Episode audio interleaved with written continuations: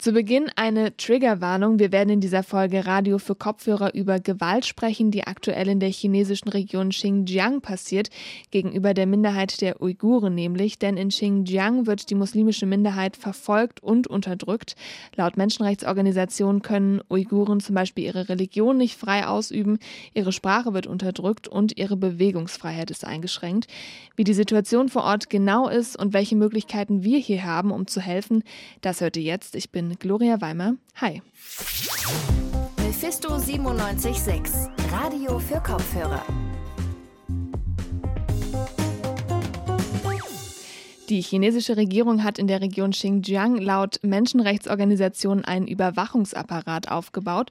Uiguren werden in Schauprozessen verurteilt und in Lagern inhaftiert. Über die Hintergründe sprechen wir gleich. Gulbaha Haidiwaji und Kalbinur Siddiq sind zwei VertreterInnen der uigurischen Minderheit und sie haben diese Unterdrückung selbst erlebt. Gulbaha Haidiwaji war 32 Monate lang in so einem Internierungslager in China inhaftiert. Die beiden haben gestern Abend am Dienstag von ihren Erlebnissen Ergebnissen berichtet bei einer Veranstaltung von Amnesty International in der Alten Börse hier in Leipzig. In dieser Folge hört ihr später auch noch ein Interview, was ich mit einem Vertreter der Amnesty Ortsgruppe in Leipzig geführt habe. Jetzt aber erstmal zur Situation in Xinjiang selbst. Frau Hadiwaji hat sie nämlich so beschrieben.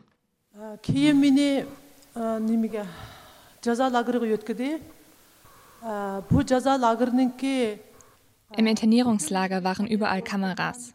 Wir hatten keine Privatsphäre. Selbst auf der Toilette wurden wir beobachtet. Es wurde auch bestimmt, wann wir dorthin gehen durften und wann nicht. Wir haben Spritzen und Medikamente bekommen. Viele von uns hatten danach keine Regelblutung mehr. Da habe ich festgestellt, das waren Medikamente, die zur Sterilisation führten.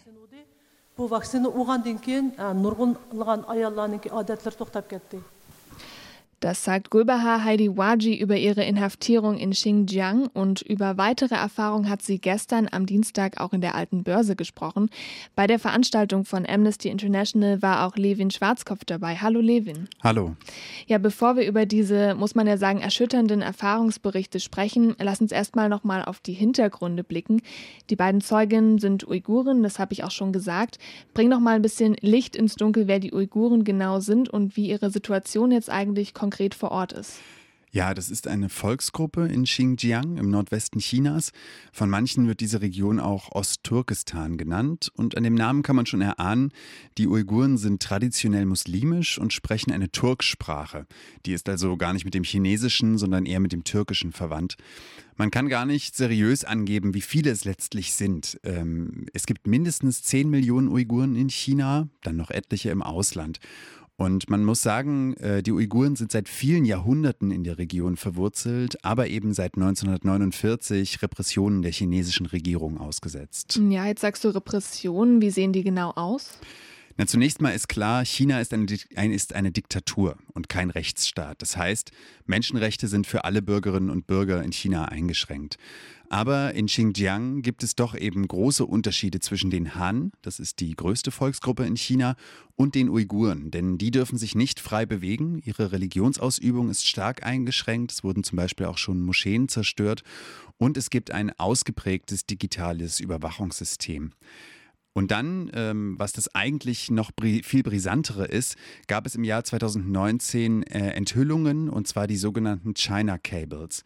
Ähm, die China Cables wurden in Deutschland von NDR, WDR und Süddeutscher Zeitung ausgewertet und die enthalten geleakte chinesische Dokumente. Diese Dokumente enthüllen ein Netz aus Internierungslagern in Xinjiang mit ungefähr geschätzt einer bis 1,8 Millionen Insassen, die dort willkürlich festgehalten werden. Ähm, die Dokumente belegen außerdem gewaltsame Behandlungen, äh, Gehirnwäsche, Überwachung in den Lagern, aber auch Zwangsarbeit, Zwangssterilisation und eben eine hohe Todesrate. Und ja, China hat nach der Veröffentlichung zunächst alles abgestritten, also die chinesische Regierung hat es abgestritten, aber äh, später hat sie dann gesagt, doch, doch, es gibt dort Lager und hat diese aber als Berufs- und Ausbildungscamps bezeichnet. Ja, und in so einem Lager waren ja auch die beiden Zeuginnen, über die wir auch schon gesprochen hatten. Jetzt warst du selbst dabei. Was haben sie denn erzählt? Wie sind sie da überhaupt erst mal hingekommen? Naja, zunächst ähm, gibt es Kalbinur Siddiq, die ist Chinesischlehrerin und wurde eben gezwungen, dort Häftlinge zu unterrichten. Sie ist also gar keine Insassin eigentlich gewesen. Ihr wurde nur gesagt, das ist jetzt deine neue Arbeitsstelle. Ähm, später wurde aber auch sie in so einem Lager misshandelt und auch selbst äh, operativ zwangssterilisiert.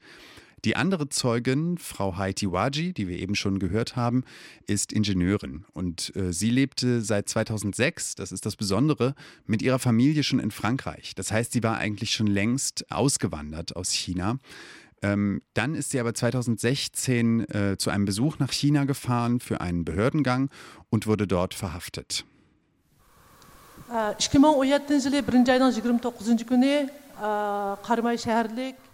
Als ich in Ostturkestan ankam, wurde mir mein Pass weggenommen.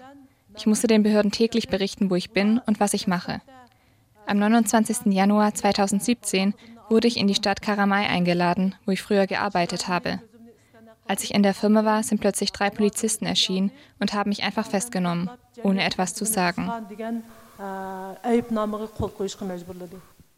Ja, und von ihnen wurde Haiti Waji dann in eine sogenannte Zentralunterkunft gebracht. Ähm, das ist sozusagen ein euphemistischer Begriff für ein Gefängnis. Äh, dort hat sie dann unter Zwang gestanden, dass sie einer sogenannten staatsfeindlichen Gruppe angehört hat. Also sie wurde dort als Terroristin dargestellt, obwohl das jeder faktischen Grundlage entbehrte. Und die Zustände in diesem Gefängnis hat sie eben als katastrophal beschrieben. Es gab dort überbelegte Zellen, Fesseln, psychische und körperliche Misshandlung. Ja, und später kam sie dann vom Gefängnis in eins der besagten Lager.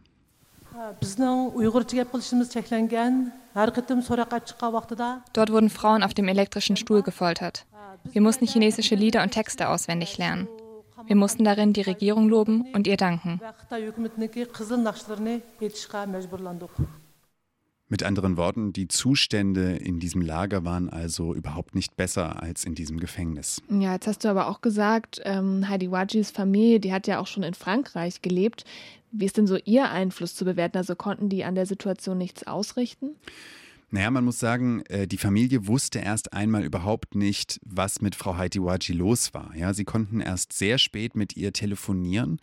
Ähm, als sie mit ihr telefoniert haben, wurden ihr aber die Antworten, also Frau Haitiwaji wurden die Antworten unter Zwang vorgegeben, die sie der Familie geben musste. Ähm, die Familie, insbesondere die Tochter, hat dann eine Medienkampagne gestartet in Frankreich und der westlichen Welt äh, und hat dadurch erreicht, dass Frau Haitiwaji dann auch freigelassen wurde im Sommer 2019. Sie hat später ihre Erlebnisse in einem Buch verarbeitet. Äh, das ist dieses Jahr auf Französisch erschienen und Anfang nächsten Jahres erscheint es auch auf Deutsch unter dem Titel Wie ich das chinesische Lager überlebt habe. In den chinesischen Medien allerdings wurde sie nach ihrer Freilassung als Lügnerin und Terroristin dargestellt. Äh,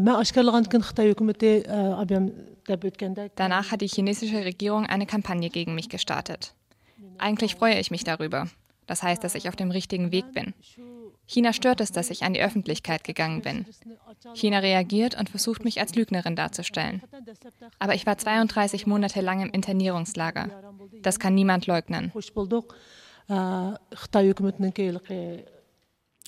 Gulbahar Haitiwaji meldet sich also immer wieder als Zeugin zu Wort und zusammen mit Frau Sidik reist sie auch gerade durch Deutschland zwei Wochen lang, in, ist dort in verschiedenen Städten und berichtet darüber.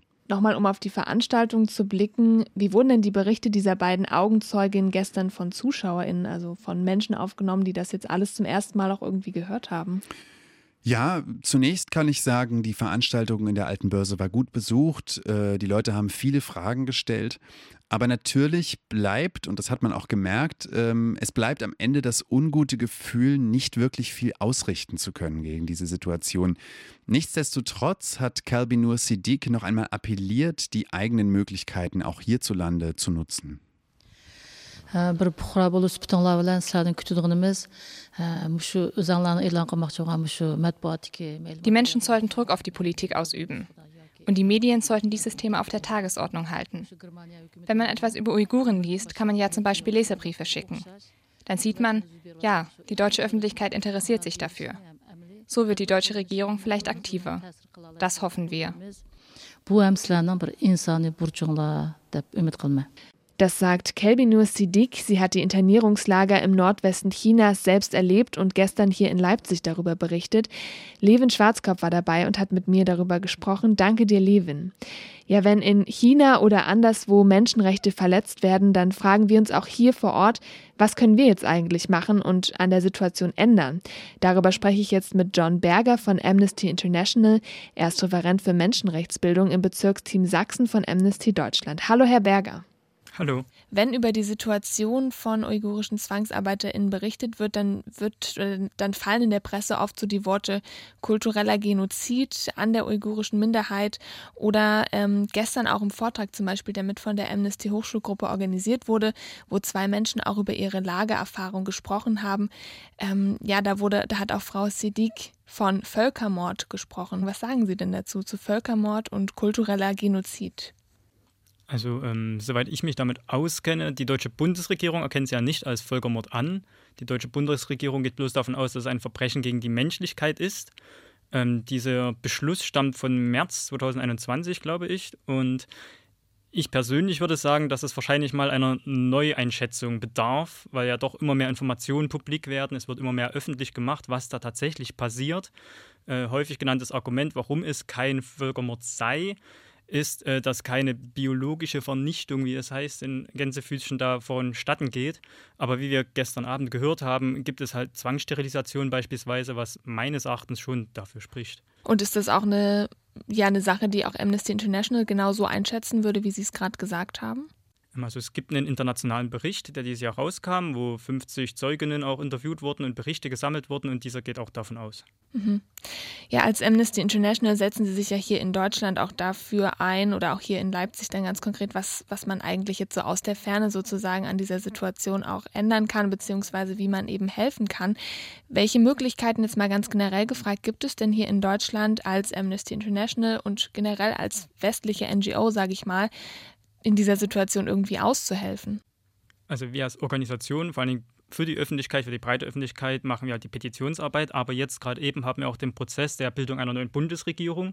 Da können wir natürlich in Koalitionsverhandlungen einsteigen und sagen, ähm, es, wird, es ist äh, erforderlich, eine etwas striktere Politik gegenüber China zu führen, vor allen Dingen eine mehr an Menschenrechten orientierte als an Wirtschaft orientierte Politik in diese Richtung können wir selbstverständlich auch agieren. Mhm.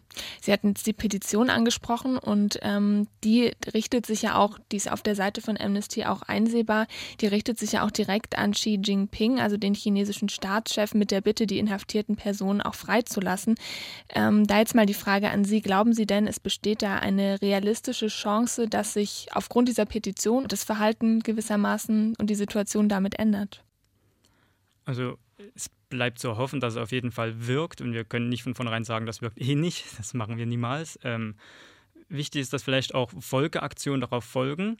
Sozusagen, wir reichen die Petition ein, aber dass ähm, beispielsweise während der Olympischen Spiele, die nächstes Jahr stattfinden, der Winterspiele im Februar, glaube ich, äh, währenddessen auch nochmal intensiv Druck ausgeübt wird, auf die Petition auch hingewiesen wird, weil häufig passiert ist, wir reichen Petitionen ein und Regierungen tun so, als wäre nichts passiert. Und dann ist es gut, wenn da ein großes öffentliches Event ist, um zu sagen, hey, was ist denn mit unseren vielen Unterschriften, wo Millionen von Menschen ihr Interesse bekundet haben, dass diese Situation verbessert wird. In Xinjiang sind ja auch äh, deutsche Firmen aktiv, also zum Beispiel Volkswagen betreibt dort ein Werk und arbeitet eben auch laut Recherchen der Süddeutschen Zeitung mit der Volkspolizei da zusammen. Und Lidl soll auch nach Recherchen der Süddeutschen Textilunternehmen als Zuliefernde haben, die eben Baumwolle, das hatten Sie auch schon gesagt, verarbeiten, die von uigurischen ZwangsarbeiterInnen geerntet wurde. Also mit anderen Worten, unser Konsumverhalten spielt ja da schon auch eine entscheidende Rolle. Wie schätzen Sie das ein? Nochmal ganz gezielt gefragt. Also im Grunde genommen genau das, was Sie gerade gesagt haben. Also wir sollten reflektieren, wo unsere Produkte herkommen, was, wie diese Lieferketten zum Beispiel dahinter sind, wer dies wirklich dann auch produziert hat.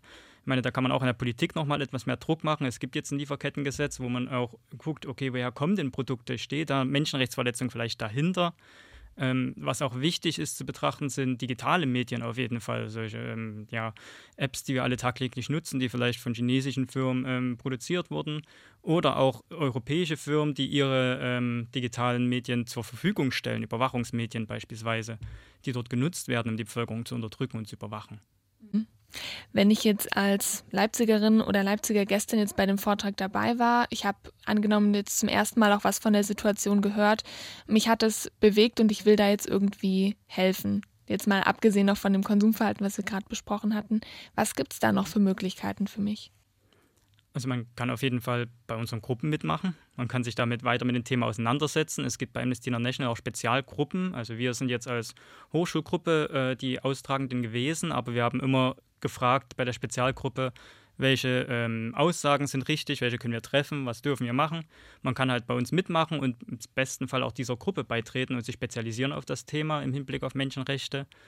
Ähm, Genau. Man kann auch, äh, was gestern Abend auch gesagt wurde, an Botschaften und Konsulate schreiben. Man kann einfach sein als Privatperson Interesse äußern, dass diese Situation verbessert wird. Haben wir gestern gut gehört. Ja, immer Politikerinnen anschreiben, die vielleicht auch ein bisschen Einfluss haben. Man kann auch Unternehmen vielleicht anschreiben, von denen man weiß, äh, die produzieren dort in China unter Zwangsarbeitsbedingungen und kann einfach versuchen, seine eigene Stimme auch zu nutzen und laut zu machen. Und selbstverständlich das Thema zu teilen mit anderen, mitzuteilen, hey, wisst ihr, wie die Lage dort vor Ort ist? Um das publiker zu machen. Das sagt John Berger von Amnesty International. Ja, Amnesty setzt sich hier vor Ort für die Rechte der uigurischen Minderheit in China ein. Wenn ihr euch zu dem Thema noch mehr informieren wollt, dann schaut mal unter Amnesty Leipzig vorbei. Den Link, den findet ihr auch in den Show Notes. Und damit sind wir für diese Folge Radio für Kopfhörer auch durch. Danke euch fürs Zuhören und danke auch an Leonard Dolischek, der hat uns bei dieser Folge unterstützt. Die nächste Folge, die gibt es dann wie geplant am Freitag. Bis dahin, macht's gut und ciao. Mephisto 976, Radio für Kopfhörer.